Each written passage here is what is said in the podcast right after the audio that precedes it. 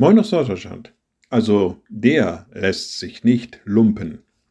Ja, ein Ausspruch, den vielleicht manche gar nicht kennen, aber er besagt eigentlich, dass ein Mensch mehr gibt, als man von ihm hätte erwarten mögen.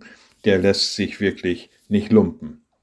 Der gibt freiwillig, der gibt gerne, der gibt reichlich und über das Maß hinaus. Der lässt sich nicht lumpen. Wie schön, wenn man solchen Menschen begegnet wenn man einen Bedarf hat, wenn man eine Bitte hat und derjenige, diejenige lassen sich nicht lumpen, sondern geben nach dem Maß, was sie nur können.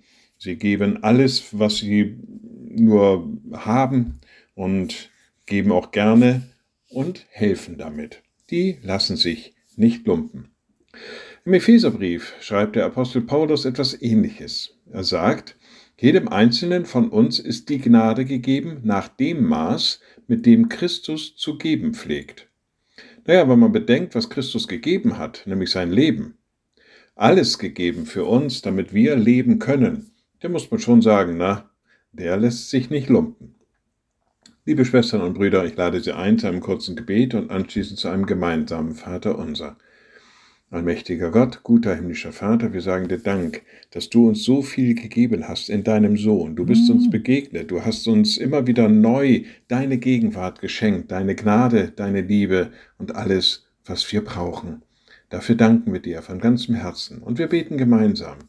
Unser Vater im Himmel, dein Name werde geheiligt, dein Reich komme, dein Wille geschehe, wie im Himmel, so auf Erden. Unser tägliches Brot gib uns heute und vergib uns unsere Schuld, wie auch wir vergeben unseren Schuldigern. Und führe uns nicht in Versuchung, sondern erlöse uns von dem Bösen.